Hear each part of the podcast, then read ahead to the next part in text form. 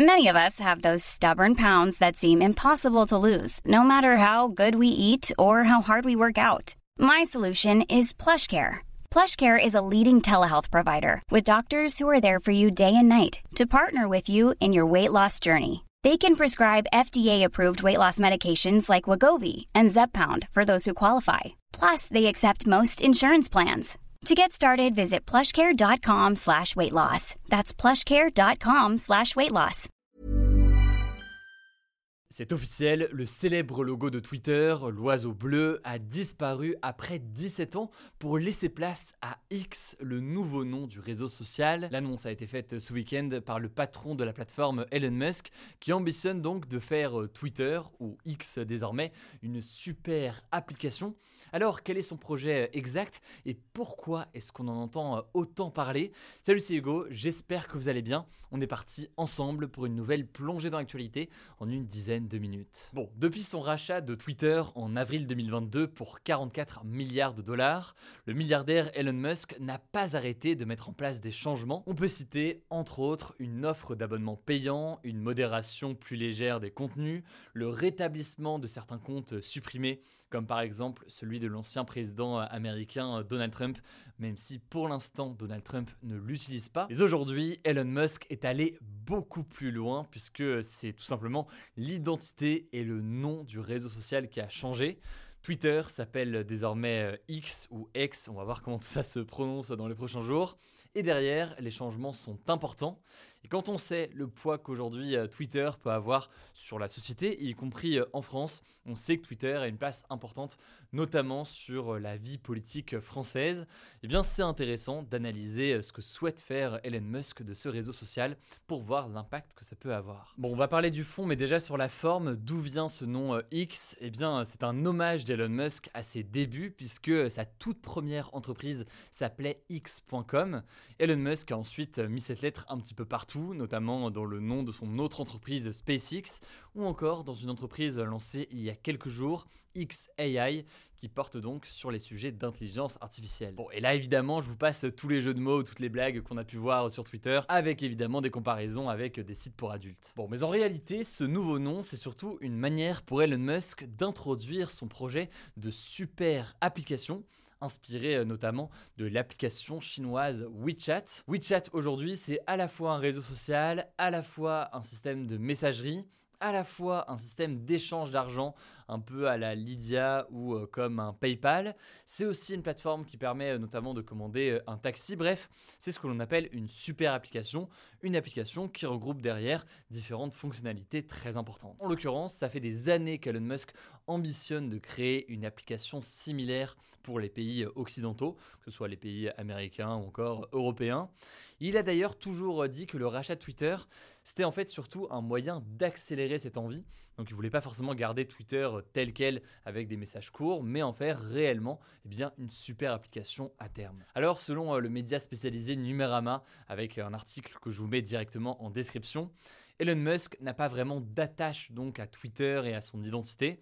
Ce qui l'intéresse donc, c'est la base d'utilisateurs qui est très active aujourd'hui et qui pourrait donc alimenter progressivement ce nouveau projet. Alors à quoi pourrait ressembler X euh, concrètement? Eh bien selon euh, Linda Yacarino, qui est la nouvelle euh, directrice générale de Twitter, enfin de X du coup maintenant, il s'agirait d'une application centrée sur l'audio, la vidéo, la messagerie et le paiement qui pourrait être vu comme une place de marché pour les idées. Selon elle, il y aura également un peu d'intelligence artificielle intégrée à l'application. Bon, tout ça évidemment reste flou et surtout ça ne viendra pas tout de suite. Pour l'instant, X reste exactement pareil qu'au Twitter. Si vous allez sur twitter.com aujourd'hui, vous allez avoir juste Twitter avec simplement le logo qui a changé, qui a été donc remplacé par X. Alors maintenant, est-ce que tout cela a des chances d'aboutir? Est-ce que X sera demain l'application qu'on va utiliser pour payer, commander un taxi, euh, discuter avec d'autres gens ou autre, eh bien forcément le défi est immense. Première raison, Twitter est certes une application assez massive aujourd'hui, mais elle n'a jamais vraiment réussi à décoller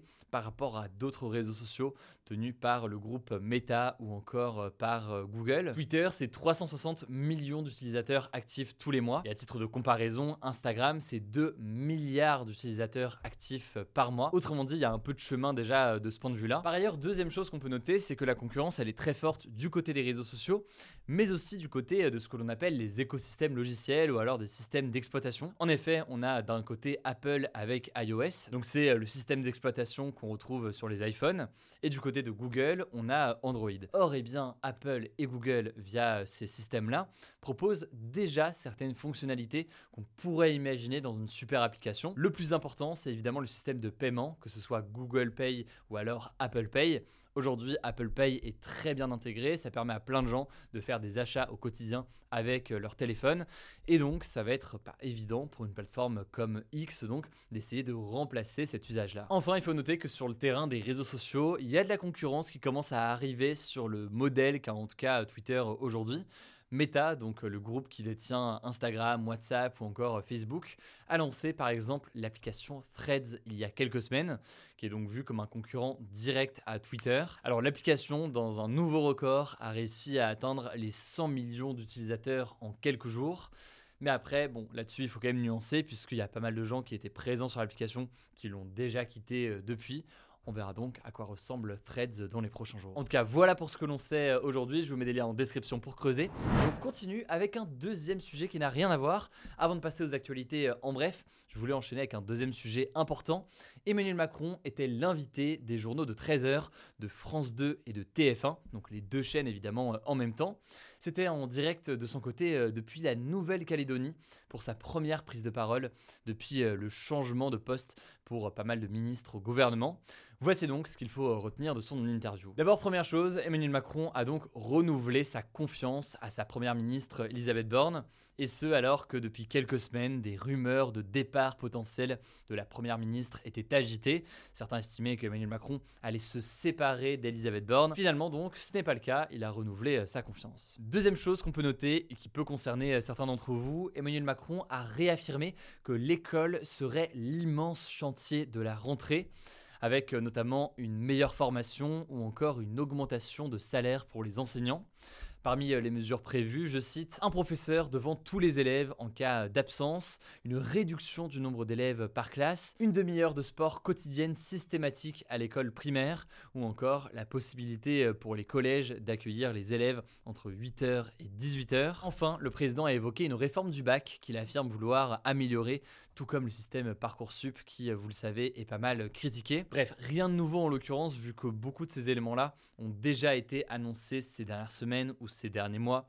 Et pour les nouvelles choses, on n'a pas plus de détails aujourd'hui, donc ça reste assez flou. Pour autant, je pense qu'on fera un gros point, alors soit cette semaine, soit à la rentrée, euh, pour voir tout ce qui change en matière d'école à la rentrée. N'hésitez pas à me dire dans les commentaires sur YouTube si c'est quelque chose qui vous intéresse. Alors troisième chose, Emmanuel Macron est revenu sur les émeutes qui ont suivi la mort de Naël. Il a dénoncé des violences inqualifiables. Il a notamment déclaré vouloir trouver un ordre public numérique pour retirer des contenus sur les réseaux sociaux qui appellent à la violence. Là aussi, on en a entendu parler euh, ces derniers jours. On va voir concrètement quelle forme ça peut prendre. Enfin, dernier élément qu'on peut noter, le président de la République était interrogé sur la colère des policiers en France. En effet, un syndicat de police qui s'appelle Unité CGP Police FO a appelé tous les policiers de France à se mettre en service minimum. L'objectif de ce syndicat et des policiers euh, qui se mettent en service minimum, c'est tout simplement de s'opposer au placement en détention provisoire d'un de leurs collègues à Marseille. C'est un policier en fait qui est soupçonné d'avoir frappé et tiré au LBD sur un homme de 21 ans début juillet. Il est donc actuellement en détention provisoire. Alors là-dessus, le président de la République a estimé que les forces de l'ordre, je cite, avaient été présents face à un déferlement de violence inédit lors des émeutes, mais que, je cite, nul en République n'est au-dessus de la loi. Sur ce mouvement de colère chez les policiers, on aura l'occasion euh, d'en reparler cette semaine pour comprendre ce qu'il en est et pourquoi ça fait euh, débat. En tout cas, voilà pour l'essentiel de ce qu'il faut retenir de cette interview euh, d'Emmanuel Macron. Je vous mets des liens en description si vous voulez en savoir plus. Petit rappel au passage, même si vous êtes déjà des milliers d'inscrits, on a lancé il y a quelques jours une newsletter qui permet de suivre donc par email chaque jour en version écrite l'essentiel de l'actualité. C'est parfait pour pouvoir lire et aller sur les sujets directement qui vous intéressent Pour creuser aussi, parce qu'on met toujours des liens pour en savoir plus. Si vous n'êtes pas encore abonné, je vous mets le lien directement en description. N'hésitez pas, je ne sais pas encore le cas. Et tout de suite, je laisse donc la parole à Blanche. Je reviens juste après. Merci Hugo et salut tout le monde. On commence avec une première actu. En Grèce, la plus grande opération d'évacuation jamais effectuée dans le pays a eu lieu sur l'île de Rhodes, alors que la Grèce vit probablement la canicule la plus longue de son histoire. Concrètement, ce week-end, près de 30 000 personnes ont dû quitter leur habitation ou leur hôtel à Rhodes pour être mises à l'abri dans des écoles ou des gymnases. Et dans la nuit de dimanche à lundi, 2500 personnes ont été évacuées de l'île de Corfou, alors que des incendies sont toujours en cours dans le pays. Par ailleurs, vu qu'on parle de climat, en France, Météo France a alerté sur un risque d'incendie très élevé ce mardi dans le département des Bouches-du-Rhône, soit le niveau d'alerte maximal. Météo France a par ailleurs rappelé que 9 feux sur 10 sont d'origine humaine et a donc appelé à respecter certains gestes pour les éviter, comme ne pas jeter ses mégots dans la forêt. Deuxième actu, des élections législatives anticipées, donc pour élire des sénateurs et des députés, se sont tenues en Espagne ce dimanche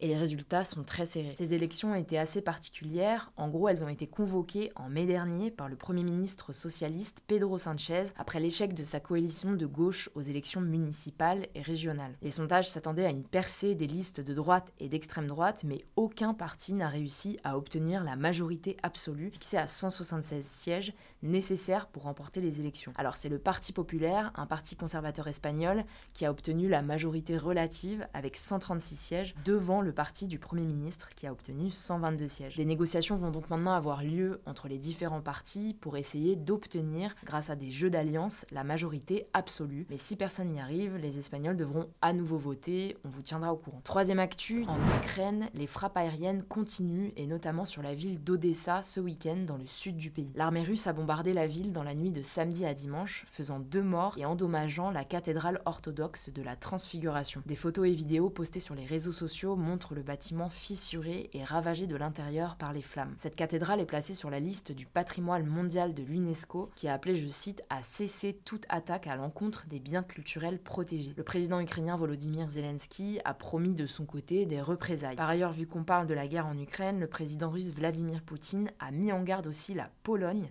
qu'il accuse de vouloir envahir la Biélorussie, pays qui soutient la Russie. La raison, c'est que la Pologne a ordonné ces derniers jours le déplacement de plusieurs de ses troupes vers l'est du pays, donc en direction de la frontière avec la Biélorussie, en réponse à la présence de plusieurs membres du groupe paramilitaire Wagner exilés en Biélorussie après leur tentative de rébellion en Russie il y a un mois. Quatrième actu, en Inde, le gouvernement a annoncé jeudi dernier l'interdiction des exportations de riz blanc non basmati, dont il est le premier exportateur dans le monde. L'objectif, c'est en fait d'éviter un risque de pénurie et d'inflation alimentaire dans le pays, alors que les élections législatives approchent. Le prix du riz a grimpé de 11% cette année en Inde. Concrètement, après cette décision, ça veut dire que près de 45% des ventes mondiales de riz vont être retirées du marché. Une hausse des prix est donc attendue, surtout en Afrique. Des pays comme le Sénégal, la Côte d'Ivoire ou encore le Togo, qui sont d'importants clients de l'Inde, risquent d'être particulièrement touchés par l'augmentation des prix. On finit ces actus avec une bonne nouvelle, ou plutôt un exploit. Le nageur français Léon Marchand a été sacré ce dimanche au Japon champion du monde du 400 mètres 4 nages. Il a battu le record du monde de l'américain Michael Phelps qui datait de 2008 à seulement 21 ans.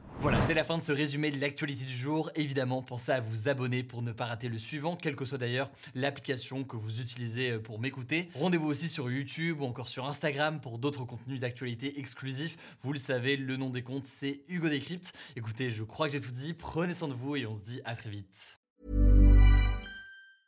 Mom deserves the best, and there's no better place to shop for Mother's Day than Whole Foods Market. They're your destination for unbeatable savings, from premium gifts to show-stopping flowers and irresistible desserts. Start by saving 33% with Prime on all body care and candles. Then get a 15-stem bunch of tulips for just $9.99 each with Prime. Round out Mom's menu with festive rosé, irresistible berry chantilly cake, and more special treats. Come celebrate Mother's Day at Whole Foods Market.